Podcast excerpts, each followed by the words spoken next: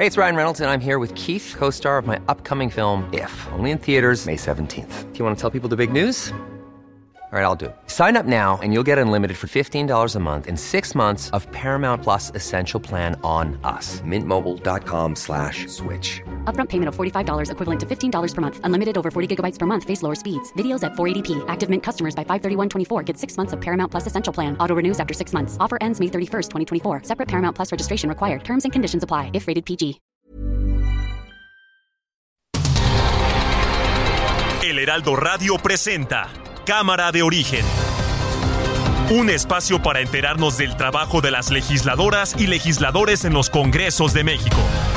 En Cámara de Origen tiene la palabra Carlos Zúñiga Pérez.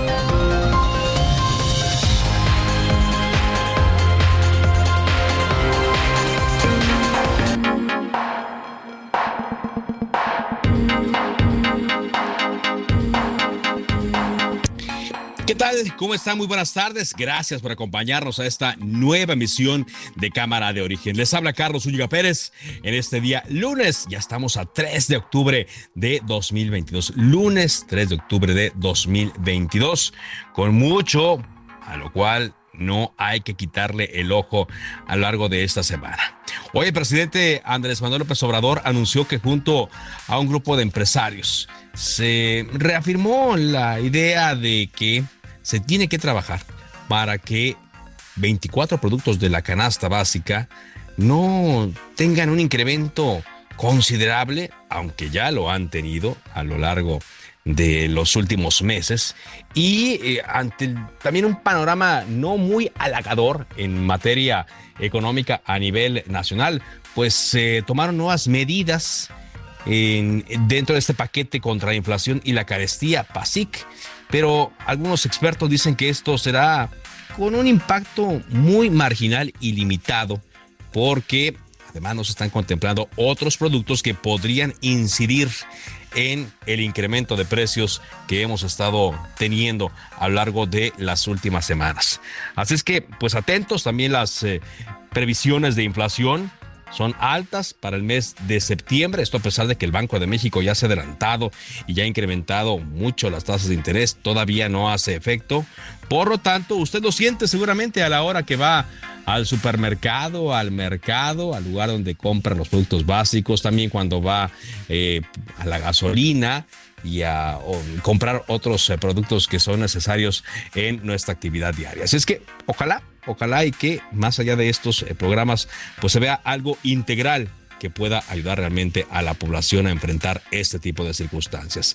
De eso vamos a estar hablando, por supuesto, tendremos eh, las noticias del momento y entrevistas relacionadas al quehacer legislativo. Vamos a arrancar como lo hacemos todos los días escuchando cómo va la información a esta hora.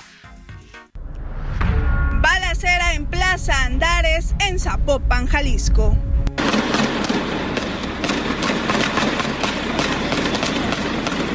Según el informe preliminar, querían secuestrar a una persona y los, ¿cómo se les llama? Custodios, escoltas, que no me gusta eso de guardaespaldas.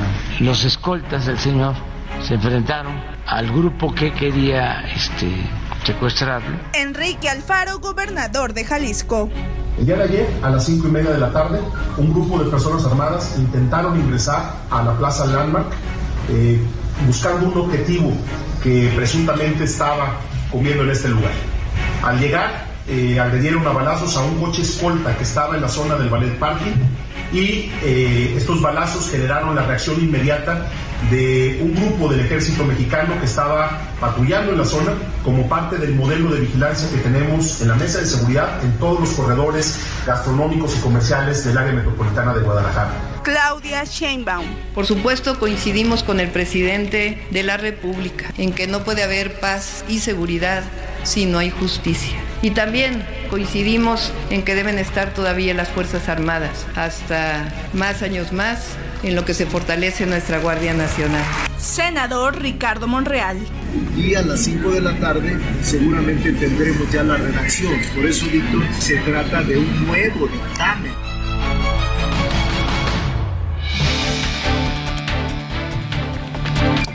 Aquí más de la información del día. El presidente de la Junta de Coordinación Política del Senado, escuchábamos a Ricardo Monreal, anunció que se lograron avances en la construcción de modificaciones a la minuta que le mandaron de la Cámara de Diputados con la ampliación de las labores militares en tareas de seguridad pública hasta el 2028.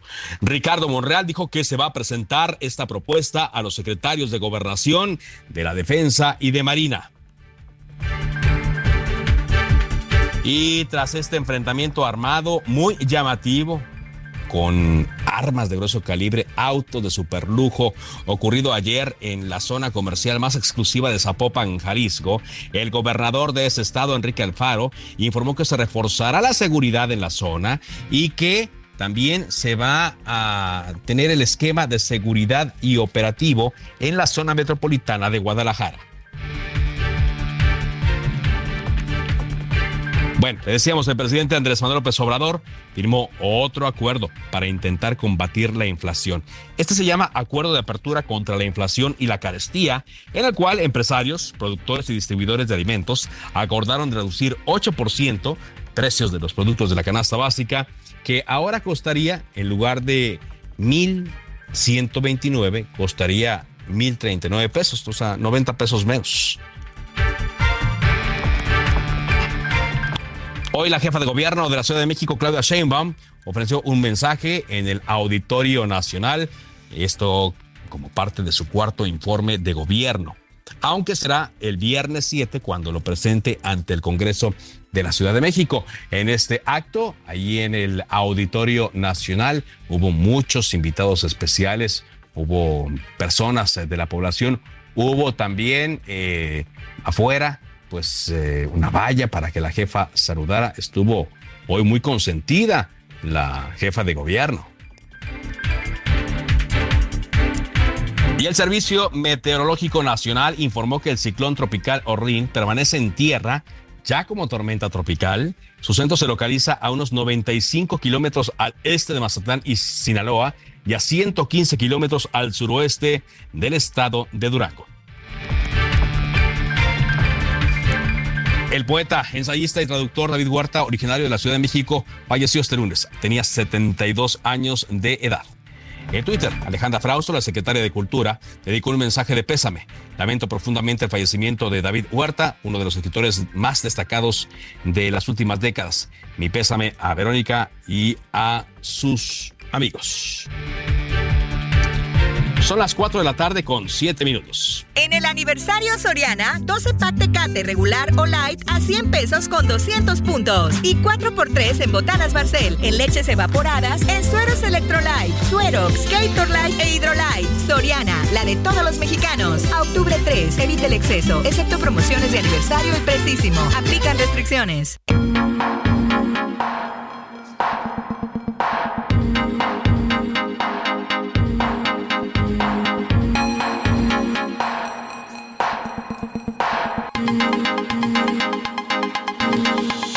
Con la información porque hoy se anuncia que parece ya se alcanzó un acuerdo en el Senado de la República para poder sacar un dictamen que sea aprobado por todas las fuerzas políticas y que permita que el ejército continúe en labores de seguridad pública por más tiempo del que originalmente se estaba eh, contemplando. Esto después de la minuta que se aprobó en Cámara de Diputados, pero que no transitó en la Cámara de Senadores. Vamos contigo, Misael Zavala, con toda la información. Te escuchamos, Misael. Carlos, buenas tardes, buenas tardes al auditorio. Efectivamente, pues un acuerdo a medias se llegó en estas mesas de diálogo entre Morena, aliados y la oposición ya que pues se llegó a un acuerdo de una redacción de un nuevo dictamen sobre la prórroga de las Fuerzas Armadas en tareas de seguridad pública, que incluye pues un fondo presupuestal para policías estatales y municipales, así como controles parlamentarios sobre el ejército y marina para limitar la facultad discrecional. el presidente de la Junta de Coordinación Política del Senado, Ricardo Monreal, afirmó que en estas mesas de diálogo, pues el Partido Acción Nacional se levantó de estas negociaciones porque no aceptó su, no se, no se aceptó dentro de esta eh, bancada de Morena y aliados la propuesta panista de un nuevo dictamen que tendría que ser construido desde cero. Los panistas pedían que, bueno, no solamente se modificara el quinto transitorio que está muy discutido sobre la permanencia hasta el 2028 de las Fuerzas Armadas en tareas de seguridad, sino que se rehiciera todo el dictamen, es decir, presentar un nuevo proyecto lo cual para Morena y sus aliados pues no es viable. También estas propuestas, eh, pues para el Partido Movimiento Ciudadano, el PRD y Grupo Plural, pues están en veremos su aprobación. Eh, de acuerdo con el senador morenista, el dictamen se discutirá hoy a las 17 horas en comisiones y se mantiene la prórroga de la permanencia de las Fuerzas Armadas en tareas de seguridad pública hasta el 2028. Sin embargo, pues en estas negociaciones sí se aceptó que se establezca un fondo presupuestal muy parecido al Subsemun para policías estatales y municipales que salga del presupuesto federal y estatales, pero que comience a aplicarse hasta el año 2024. Dicho fondo estaría sujeto a disposición presupuestal y será administrado por el Secretariado Ejecutivo del Sistema Nacional de Seguridad Pública. También, de acuerdo eh, a Ricardo Monreal, se aceptó modificar el quinto transitorio para establecer, establecer controles parlamentarios del legislativo sobre las Fuerzas Armadas, es decir, que se apliquen evaluaciones al desempeño, a la labor de las Fuerzas Armadas permanentes en la seguridad pública y la presencia de capacitación y revisión permanente de su actuación en las labores de seguridad. Hasta este momento, pues todavía sigue eh, pues el ambiente tenso en el Senado de la República, debido a que eh, incluso el senador Ricardo Monreal afirmó que todavía no tiene la mayoría eh, parlamentaria para aprobar estas modificaciones a este dictamen que se realiza ya y que también pues estaría pues estaría viendo la votación hoy en las comisiones y mañana será subido al Pleno del Senado de la República en dos sesiones, una primera donde se le dará, una primera lectura y una segunda donde ya se votará, Carlos. Una segunda donde ya se votará, pero bueno, tendría que pasar primero por eh, las comisiones y ya después ante el, Pleno con eh, la idea de que salga este dictamen ya. Muchas gracias, gracias Misael Zavala eh, por este reporte, pero bueno, todo indica que este ajuste va a permitir que salga este dictamen. Eh, dice Ricardo Monreal que no transitaron los cambios propuestos por el PAN y otros grupos, pero le agregaron informes semestrales, comparecencias de los secretarios de la Defensa, de la Marina, de Seguridad Pública y de Gobernación para temas específicos de seguridad y, como lo escuchábamos con Misael, la evaluación y el desempeño a la labor de las fuerzas de seguridad pública. También la presencia de capacitación y revisión permanente de su actuación. Entonces, bueno, pues se avanzó en algo, no es el mismo dictamen que se recibió desde la Cámara de Diputados la minuta, como se dice. El Partido Acción Nacional pretendía que se elaborara una nueva iniciativa y eso es lo que permitiría que ellos lo apoyaran. Pero pues eh, pareciera que eh, con los eh, cambios que se estuvieron tejiendo en los últimos días, se podrían alcanzar la mayoría calificada, que es lo que se requiere para modificar la Constitución. Bueno, vamos a continuar con más información porque a propósito de temas eh, de seguridad.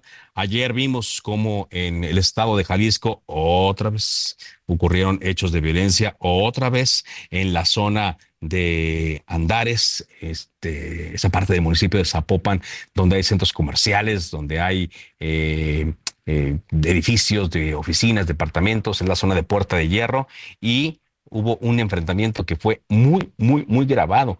Eh, por usuarios y que fue exhibido en redes sociales y que, bueno, habla del poderío que tienen los eh, delincuentes en cuanto a armas y en cuanto a vehículos. ¿Qué ha pasado hasta esta hora? Mayeri Mariscal, corresponsal del Aldo Media Group en Jalisco. Te escuchamos.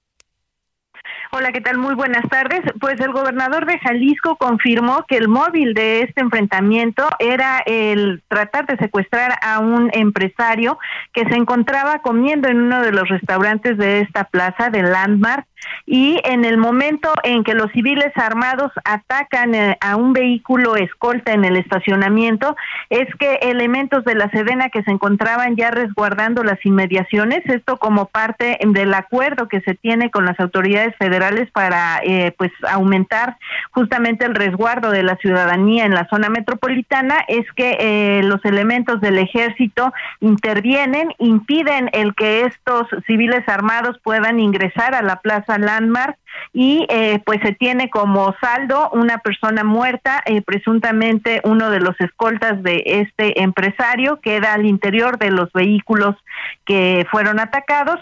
También fueron seis personas que resultaron heridas, todavía se encuentran hospitalizadas, de acuerdo con el gobernador del estado, todas están fuera de peligro y dos de ellas eh, pues son puestas ya a disposición del Ministerio Público, presuntamente serían parte de estos miembros de los civiles armados. También hay vehículos ya, dos vehículos que están asegurados y pues armamento y otras ropas también con insignias de estas siglas del grupo del crimen organizado que participó. Esos son los avances hasta estos momentos. Muy bien. ¿Y cómo se encuentra la zona después de lo que se vivió el día de ayer?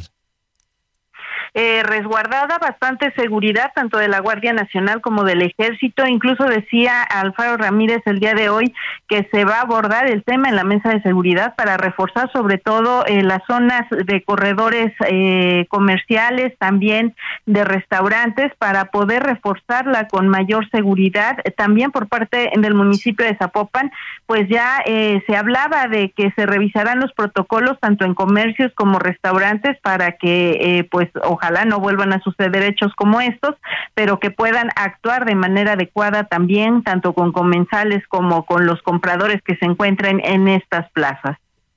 Bueno, sí, porque los videos que vimos ayer fueron dramáticos de cómo incluso una mujer se, pues, se arrastraba en el suelo junto con lo que parece ser su hija pequeña, eh, resguardándose de las balas que se oían muy, muy cerca y con gran fuerza dentro de esta plaza comercial Andares. Esto mientras un hombre, al parecer de un em, escolta de alguna de las personas que ahí se encontraban, corría rumbo a una camioneta. Gracias, eh, Mayeli, por este reporte. Claro que sí, seguimos al pendiente. Muy buenas tardes. Muy buenas tardes. Y sí, pues ahí participó el ejército que andaba haciendo eh, patrullajes. Quizás si no hubiera estado el ejército a esa hora, las cosas no hubieran salido como lo vimos, como lo reportamos eh, al día de hoy. Entonces, pues es, un hecho que eh, el ejército deberá seguir porque no hay no hay corporaciones, como lo hemos dicho aquí muchas veces, corporaciones que puedan hacer frente a el poderío de la delincuencia que ayer quedó una vez más de manifiesto en exhibición allá en Guadalajara, Jalisco. Vamos a cambiar de tema porque el viernes inició un paro en Querétaro, en la Universidad Autónoma de Querétaro. ¿A qué se debe esto, Rodrigo Mérida? Te escuchamos. Muy buenas tardes, Carlos. Muy buena tarde al auditorio. Es efecto para platicarles de este paro estudiantil de la Universidad Autónoma de Querétaro que al día de hoy continúa sin resolverse. Esto, esta es una denuncia ante las ineficientes acciones que se implementan contra el acoso al interior de la misma, de la misma universidad. La mayoría del alumnado que sufre acoso son mujeres. De ahí que el movimiento exige se establezcan medidas que realmente respeten a las mujeres, así como a la población en general. El grupo de estudiantes en representación del Comité de Redacción de los Estudiantes de la Universidad Autónoma de Querétaro se encuentran con mesas de diálogo con las autoridades de la misma universidad donde se busca construir un pliego petitorio, el cual será presentado en su momento en rectoría. Ya se trabajó en ello y aún no se llega a un acuerdo. En su momento, la rectora, Teresa García Gasca, informó que la universidad sí se encuentra rebasada ante la violencia y esto ante las situaciones que se viven no solo dentro, también fuera de la institución.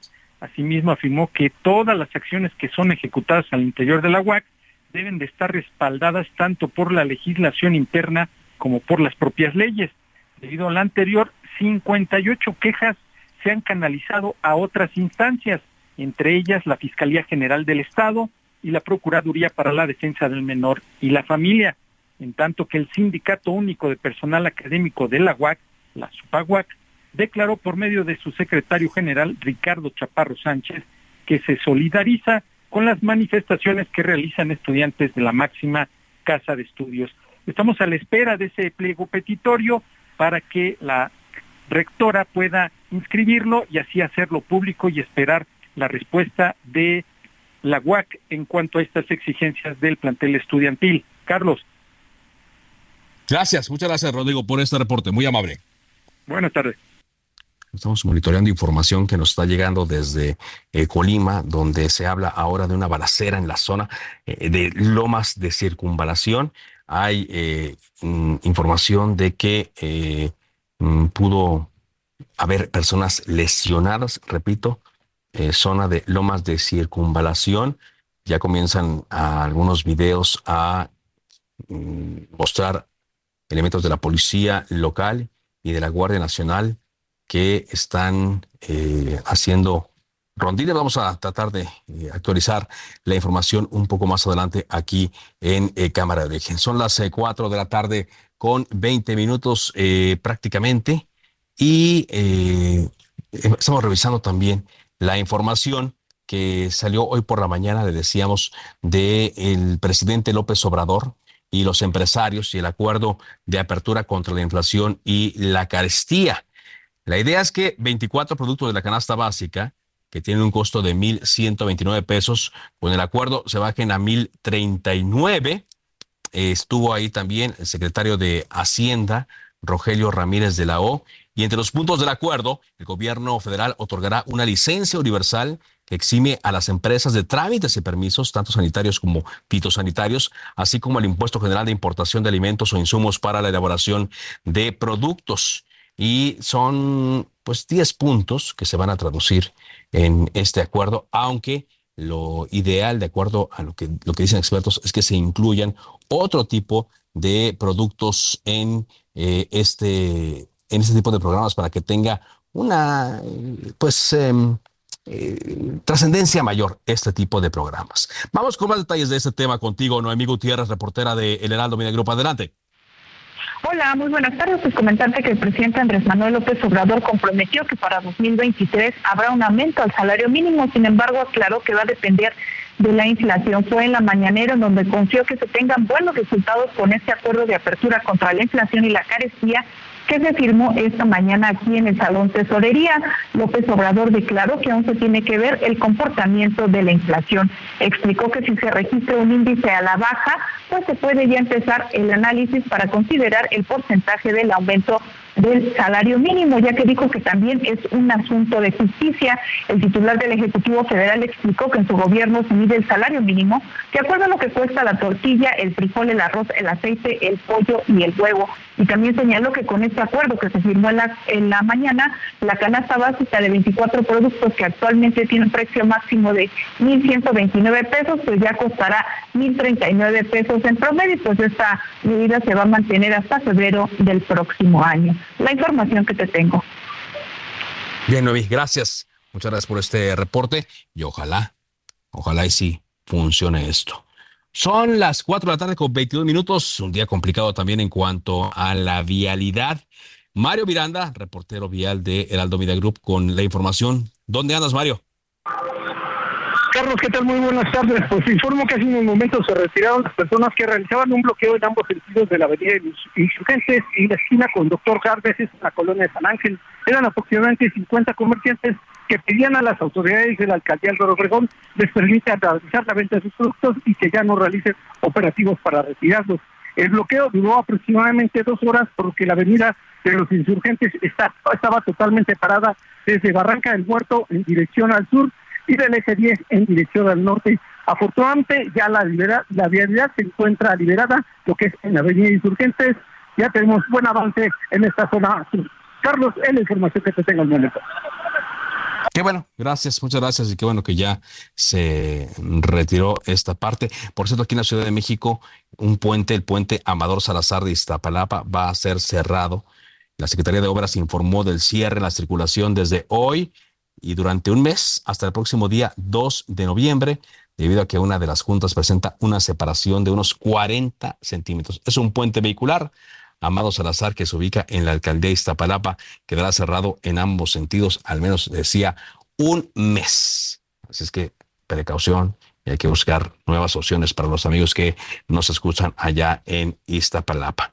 Y bueno, ya le decíamos eh, antes de iniciar Cámara de Origen que el poeta, ensayista y académico David Huerta, ganador de muchos premios como de la Feria Internacional del Libro, Premio Nacional de las Artes y Javier Villaurrutia falleció el día de hoy a los 72 años de edad. Nació en la Ciudad de México en 1949, hijo del poeta y periodista Efraín Huerta. David Huerta escribió una veintena de libros de poesía y pues gracias a ellos se ganó estos premios muy bien merecidos. Descansen en paz.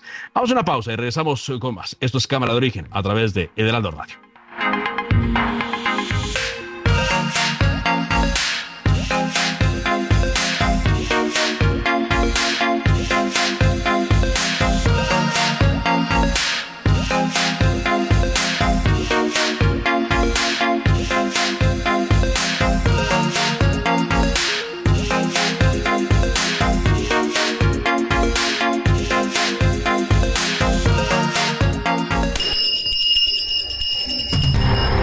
Decreta un receso. Vamos a un corte, pero volvemos a Cámara de Origen con Carlos Zúñiga Pérez. Se reanuda. Hey, I'm Ryan Reynolds. Recently, I asked Mint Mobile's legal team if big wireless companies are allowed to raise prices due to inflation. They said yes. And then when I asked if raising prices technically violates those onerous two year contracts, they said, What the f are you talking about, you insane Hollywood ass? So to recap, we're cutting the price of Mint Unlimited from $30 a month to just $15 a month. Give it a try at mintmobile.com slash switch. $45 up front for three months plus taxes and fees. Promoting for new customers for limited time. Unlimited more than 40 gigabytes per month. Slows. Full terms at mintmobile.com. La sesión. Volvemos a Cámara de Origen con Carlos Zúñiga Pérez.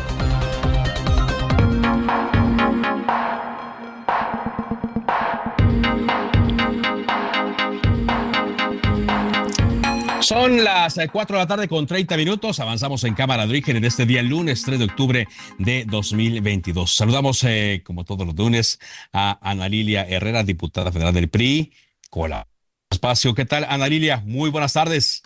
Carlos, muy buenas tardes a todo el auditorio. Un gusto siempre estar aquí con ustedes para platicarles de algo hoy, algo que no se ve, pero que tiene que sentirse. Mira, la Cámara de Diputados tiene en la aprobación del presupuesto, desde mi punto de vista, una de las facultades de la representación que nosotros tenemos en el territorio de todo el país.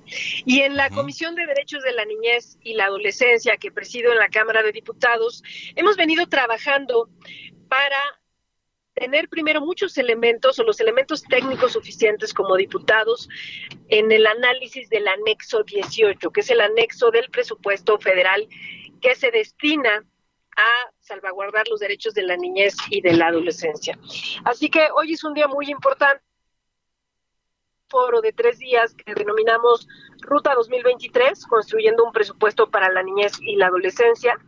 Lo estamos haciendo de la mano de organizaciones de la sociedad civil, como Redim, como Pacto para la Primera Infancia, como Reinserta, eh, como Save the Children, como varias más que, han dedicado muchos años a, analizar la problemática, pero sobre todo a proponer soluciones para este tan importante sector de la población. Y bueno, pues hoy arrancamos este foro de tres días para revisar acuciosamente el presupuesto del próximo año. Lo hicimos de la mano también de la Comisión de Presupuesto de la Cámara de Diputados, que quiero agradecerle al presidente su colaboración en, en este trabajo conjunto. Y bueno, ¿cuál es la meta que tenemos? Transparentar el presupuesto para que realmente le pueda servir a los gobiernos locales, por supuesto al gobierno federal, para tomar decisiones, para ir midiendo los avances, porque en este momento si me permites la expresión, algunos cajones del presupuesto pues no quedan claros si estamos hablando de primera infancia, los primeros años de vida o si ya estamos hablando de adolescencia, etcétera. Así que bueno, pues compartiéndoles hoy este ejercicio interesante al que ya sumamos una capacitación para todos los equipos técnicos a través de UNICEF y bueno, pues queremos ejercer con mucha responsabilidad esta función de analizar eh, el presupuesto, proponer mejoras y en su momento aprobarlo. Ok, que eso es lo, lo, importante, ¿no? Lo que en a estas alturas hace falta Platicábamos hace unos días, Anarilia, sobre el tema del presupuesto y yo quisiera preguntarte si sí va a haber margen de maniobra en esta ocasión. ¿Piensas que va a haber margen de maniobra para que eh, se tomen en cuenta eh, opiniones e ideas de la oposición? Mira, la semana pasada justamente en este espacio platicábamos recortes de el 50% a las vacunas, que son gravísimos, por poner un ejemplo. Por eso hemos hecho este ejercicio de sensibilización, porque hoy en la mayoría simple la tienen Morena y sus aliados.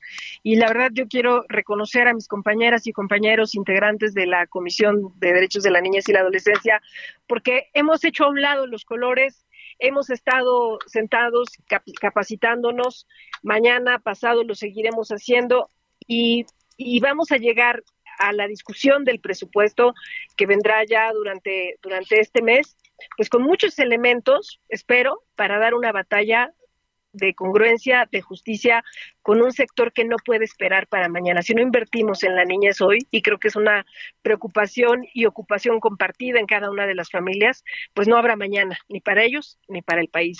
Ojalá que haya sensibilidad. Por supuesto. Ojalá, y así lo esperamos. Gracias, Ana Lilia.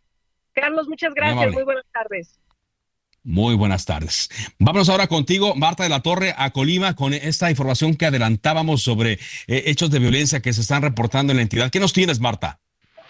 Así es, Carlos, ¿qué tal? Efectivamente, pues poco antes de las 3 de la tarde fue reportada eh, dos personas que fueron baleadas por sujetos armados, eh, presuntamente que iban a bordo de una motocicleta, esto por la avenida Sevilla del Río, del Río en el municipio de Colima, la capital del estado. Sin embargo, esas personas se dieron a la fuga, las personas lesionadas quienes iban en un vehículo color negro, eh, tanto conductor como copiloto, se dieron a la fuga un hombre y una mujer, y bueno, pues fueron perseguidos por elementos de la Policía Estatal y también de corporaciones eh, municipales. Momentos después, prácticamente una hora, se dio a conocer un video de esta persecución eh, que pues duró bastante tiempo y es que fue prácticamente del centro de la ciudad hacia una de las orillas de la misma, poco antes de llegar a Tercer Anillo. Esta persecución pues en su mayoría se dio en la Avenida Constitución, donde pues se ve la desesperación de los elementos por detener a esta unidad, porque ellos ya sabían que estas personas pues habían sido lesionadas por arma de fuego y finalmente en este video, que bueno, pues ya se pueden eh, ver en la página del Heraldo de México, se ve cómo al final los alcanzan y se eh, dan cuenta que efectivamente estas personas están pues ya ensangrentadas, ya eh, con estas heridas de arma de fuego. las personas, el chofer indica que él es testigo, no se quiere bajar, pero los obligan a bajar y posteriormente son trasladados a un hospital. Es un video, la verdad, bastante sorprendente, sobre todo porque pues al darse la persecución, no se ve claramente a quienes están siguiendo, pero al final se da cuenta que, eh, bueno, se da cuenta la persona que lo ve, porque los, elementos uniformados ya lo sabían, que eran precisamente a los lesionados a quienes fueron a alcanzar y eh, finalmente no se reportó ninguna persona detenida por su responsabilidad en mm. este hecho, solamente se dio a conocer que eran eh, pues personas que iban a bordo de una motocicleta, pero pues tampoco se aclaró por qué no fueron a perseguir el de la motocicleta y sí a estas personas que bueno también se tendrá que aclarar por qué finalmente deciden huir en lugar de quedarse en el lugar para recibir atención médica. Es la información de esta tarde, Carlos. Bien, y esto es lo que provocó toda esta movilización, ¿no? De elementos eh, eh, policíacos estatales, ¿no? Se ven, y también de la Guardia Nacional. Efectivamente, estatales de la Guardia Nacional, varias corporaciones son las que, pues al darse a conocer un hecho como este, Carlos, pues llegan arriba no solamente una, sino son varios, los municipales, los estatales, incluso del ejército mexicano también arriba en este lugar de los hechos, precisamente por la violencia y la inseguridad que eh, se vive en la, en la entidad. Muy bien, de aquí alcanzamos a ver el video de lo que nos eh, estás eh, comentando. Gracias, muchas gracias, Marta. Gracias, buenas tardes. Muy buenas tardes. Son las 4 de la tarde con 37 minutos. Ricardo Monreal, el coordinador de Morena en el Senado, acaba de colocar hace escasos minutos eh, un hilo de Twitter en donde señala. Hoy en el Senado me reuní con el secretario de Gobernación para comentar los acuerdos construidos con las y los legisladores sobre la participación de las Fuerzas Armadas en labores de seguridad pública. La propuesta se analizará hoy mismo por las Comisiones Unidas de Dictamen. Continúa este hilo de Ricardo Monreal. Dice, si se aprueba, si se aprueba, regresaría para su análisis a la Cámara de Diputados pues introduciría importantes cambios a la minuta original como la creación de una comisión bicameral para analizar y dictaminar los informes que rinda el Ejecutivo al Congreso, que ahora serán semestrales. En otro tuit dice este hilo de Ricardo Monreal. Los titulares del Gabinete de Seguridad Federal podrán ser citados a comparecer ante esa comisión y desde 2024 se observará corresponsabilidad de los tres órdenes de gobierno en el fortalecimiento de las instituciones de seguridad pública con partidas presupuestales especiales. Concluye este eh, eh, hilo de Twitter de Ricardo Monreal, que lo colocó, le digo, hace escasos minutos, diciendo, el diálogo con los grupos parlamentarios será permanente y respetuoso para permitir el mayor consenso posible. Espero que las y los senadores apoyen la propuesta que mañana se discutirá ante el Pleno. En la Cámara Alta acreditamos con hechos la voluntad de construir acuerdos. Y es la información que da Ricardo Monreal. Sí, se buscará el consenso, por supuesto, del secretario de Gobernación y también se va a eh, presentar este informe a los secretarios de la Defensa y de la Marina. Pero bueno, pareciera que ya se avanzó. No está incluido, como le decíamos, eh, el PAN en este acuerdo, pero sí, obviamente, Morena, el PRI, el Partido de la Revolución Democrática e integrantes de el grupo plural de senadores. Por lo tanto, con ellos podría salir esta iniciativa que requiere la mayoría calificada para poder aprobarse toda vez que significan cambios a la Constitución de México. Mañana será un día importante, un día decisivo, y si se aprueba, pues en el Senado pudo haber mm, avanzado más el diálogo que otro tipo de intrigas u otro tipo de artimañas políticas. Vamos a ver qué ocurre el día de mañana. Son las eh, cuatro de la tarde con 40 eh, minutos. El día de hoy, la jefa de gobierno de la Ciudad de México, Claudia Sheinbaum, ofreció un mensaje en el Auditorio Nacional y ahí, eh, pues es con motivo de su cuarto informe de gobierno que será presentado de manera formal esta semana ante el Congreso de la Ciudad de México, destacó varios puntos. Carlos Navarro, te escuchamos. Adelante, Carlos. Buenas tardes, Carlos. Te saludo con gusto a ti, al auditorio, y te comento que la jefa de gobierno de la Ciudad de México, Claudia Sheinbaum, presentó su cuarto informe ante un auditorio nacional lleno, sitio donde reveló que a través de la fórmula de austeridad republicana han liberado 80 mil millones de pesos. Para poner en contexto a nuestros radioescuchas, es aproximadamente más de una tercera parte de lo que tiene la Ciudad de México anualmente. Acompañada en el escenario por todo su gabinete y la secretaria de Seguridad y Protección Ciudadana, Rosa Isela Rodríguez, la mandataria señaló que este monto ha sido destinado para obra y bienestar. Escuchemos. En la ciudad, la fórmula de austeridad republicana, que consiste en acabar con los privilegios de los altos funcionarios, erradicar la corrupción, nos ha permitido liberar en cuatro años cerca de 80 mil millones de pesos, que hoy están invertidos en obra pública y en programas para el bienestar. En este ejercicio de rendición de cuentas que duró 64 minutos, la titular del Ejecutivo local abordó rubros como seguridad, desarrollo económico, educación, salud, agua, movilidad, medio ambiente, innovación, entre otros. En materia de seguridad, destacó que 16 delitos de alto impacto han tenido reducciones en el periodo de enero a septiembre de 2022, en comparación con el mismo lapso de 2019. Escuchemos. En promedio, una reducción del 54% en todos los delitos de alto impacto. La ciudad pasó de ser la entidad número 8 al número 15 con mayor número de homicidios. Del 11 al 24 en homicidios por 100.000 habitantes. Cuando llegamos al gobierno de la ciudad, tres alcaldías estaban entre los 20 municipios más violentos del país. Hoy no hay ninguna. La mandataria capitalina también comentó el trabajo en el metro y eh, explicó que están llevando a cabo siete obras trascendentales, entre ellas la rehabilitación y modernización de la línea 1 del metro. Comentarte, Carlos, que este es el primero de 18 informes que va a estar rindiendo la jefa de gobierno en los próximos días. Mañana va a llevar a cabo un informe en Iztacalco y en Venustiano Carranza y como bien comentabas, será el próximo viernes a las 9 en sesión solemne, donde la mandataria rinda cuentas ante los diputados y diputadas del Congreso de la Ciudad de México. Carlos, la información que te tengo. Muy bien, muchas gracias. Gracias, Carlos Navarro, por esta información.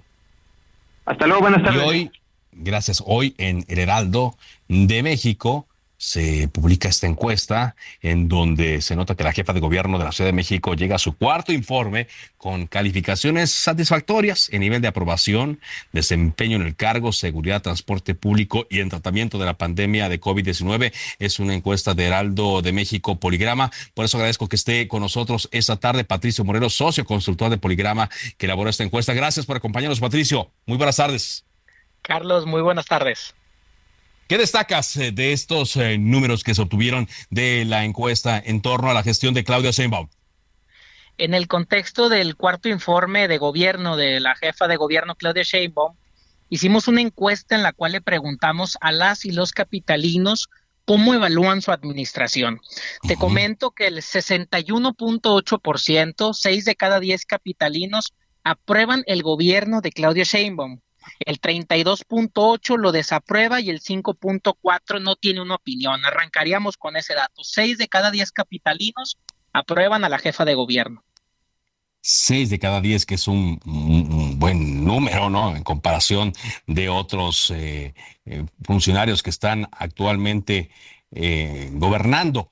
También se les preguntó si este desempeño de Claudio Sheinbaum ha sido mejor de lo que esperaban. ¿Le fue bien también en eso? Es correcto, le preguntamos a, los capitalinos si el desempeño de Claudio había sido mejor de lo que se esperaba o menor del que se esperaba. El 53.3, un poco más de la mitad, nos dice su gobierno ha sido mejor de lo que se esperaba. El 38.5 nos dice ha sido menor de lo que de lo que se esperaba por la gente y el 8.2 no tiene una opinión respecto a su desempeño. Ahora, e, en comparación con otros años, eh, ¿cómo, ha evolucionado la opinión favorable de la jefa de gobierno? ¿Cómo, cómo lo han percibido ustedes eh, allí en Poligrama, Patricio? Hemos hecho evaluaciones a lo largo de estos cuatro años y te diría que su aprobación ha fluctuado entre los 60, 65 puntos y los 55. Entonces, no, no, ha, no ha variado demasiado. Te hablaría de una variación más o menos de 10% a lo largo de su gobierno. Más o menos del 10%. Ahora, en esta encuesta que hicieron ustedes que abarca muchos eh, temas, eh, ¿hay algún foco rojo? Mira, evaluamos tres de los temas más importantes para un ciudadano. Primero el tema de la seguridad, el tema del transporte público y la gestión de la pandemia. En el tema de la seguridad, el 61.7 le evalúa de buena manera. Se divide entre el 21.9 que nos dice excelente, el 39.8 que nos dice que ha sido bueno.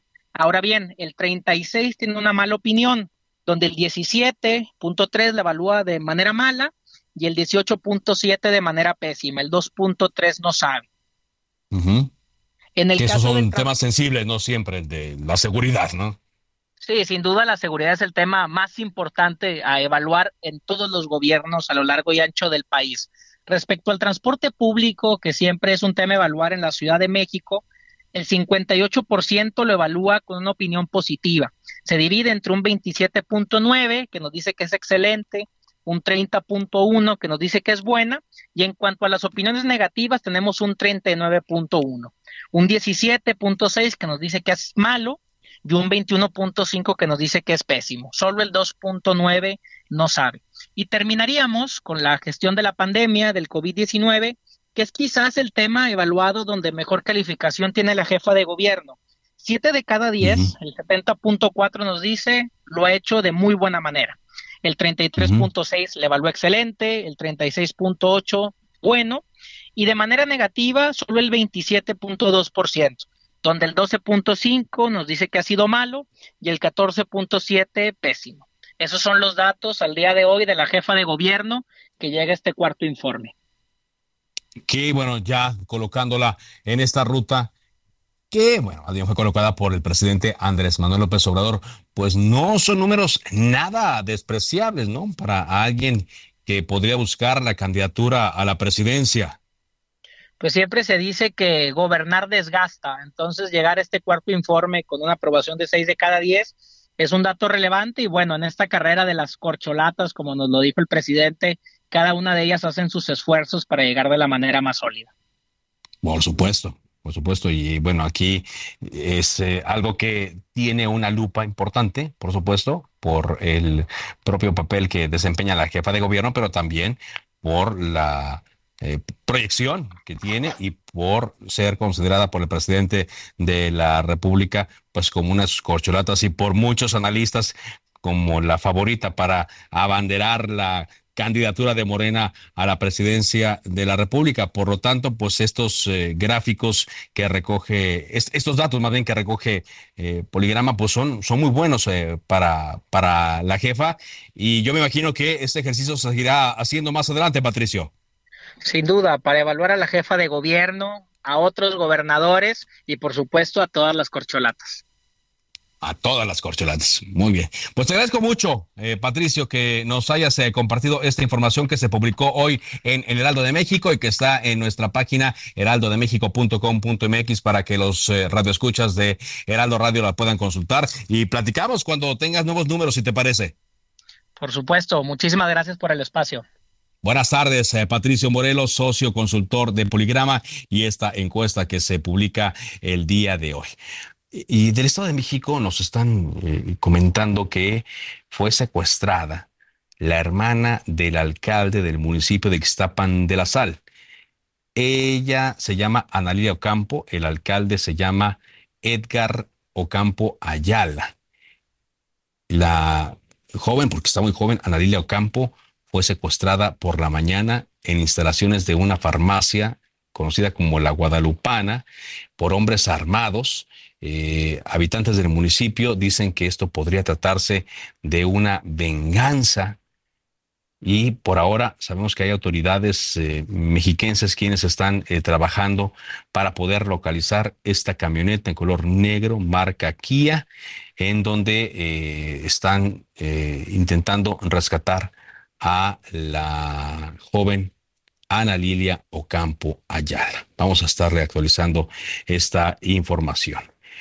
Vamos ahora hasta Nuevo León contigo, eh, Daniela García, con información desde el norte del país en referente al primer año de Samuel García, quien por cierto se le vio acá en la Ciudad de México con eh, acompañando a la jefa de gobierno Claudia Sheinbaum en su informe de gobierno.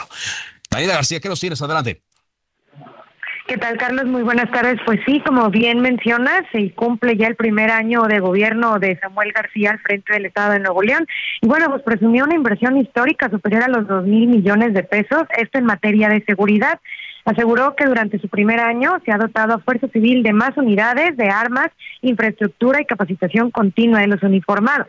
En concreto, pues informó que se han entregado 450 nuevas patrullas tipo pick-up totalmente equipadas para reforzar los trabajos de prevención, vigilancia e inteligencia en todo el estado. Además, el cuerpo policíaco estatal cuenta ya con 25 unidades blindadas conocidas como Black Mambas. Estas pues permiten reforzar la lucha frontal contra grupos delictivos en zonas rurales del estado. Eh, también, bueno, se realizaron gestiones necesarias ante la Secretaría de la Defensa Nacional. Se firmó un convenio en la séptima zona militar que autoriza a los policías a utilizar armamento de mayor calibre en zonas no urbanas a fin de hacer frente a la delincuencia organizada de manera más contundente. También durante los primeros 12 eh, meses primeros del, del gobierno de Samuel García se creció y se mejoraron las instalaciones, como el campo policial número uno ubicado en Escobedo que ahora contará con un área de atención médica y guardería con la finalidad de que los elementos de fuerza civil reciban una mayor atención, ya que tendrán acceso a servicios médicos, de psicología, eh, dental y trabajo social. Carlos también pues informó que la corporación contará con 16 eh, cuarteles que cubrirán estratégicamente todo el estado y finalmente, bueno, el secretario de Seguridad del Estado, Gerardo Palacio Pámanes, informó que buscan sumar más uniformados a la policía, incluso pues reveló que se contempla reclutar alrededor de 2.500 agentes más en los próximos años para incorporarse a las fuerzas de a las filas de fuerzas civiles.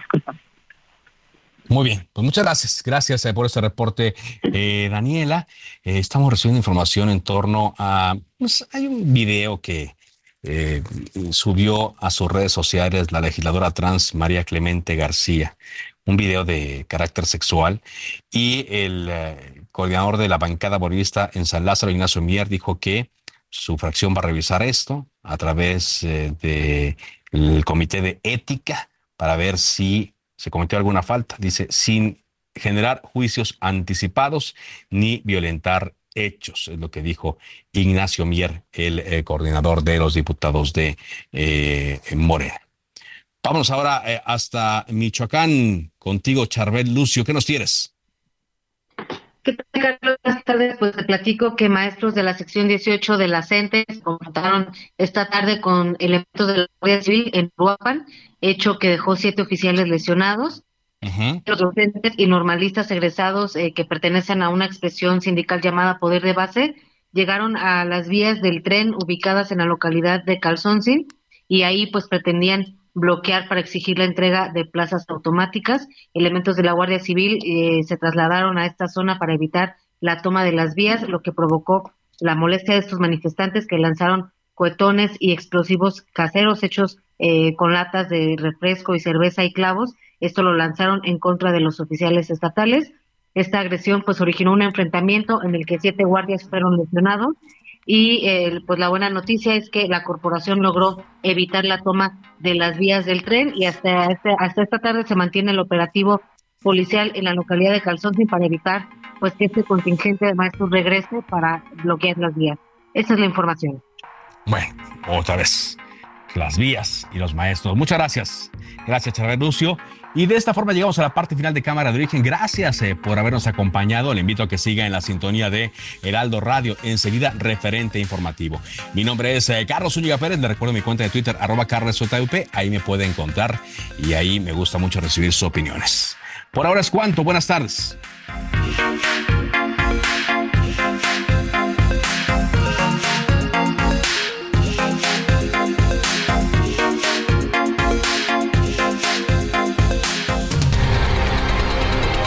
Se cita para el próximo programa. Cámara de origen, a la misma hora, por las mismas frecuencias del Heraldo Radio. Se levanta la sesión.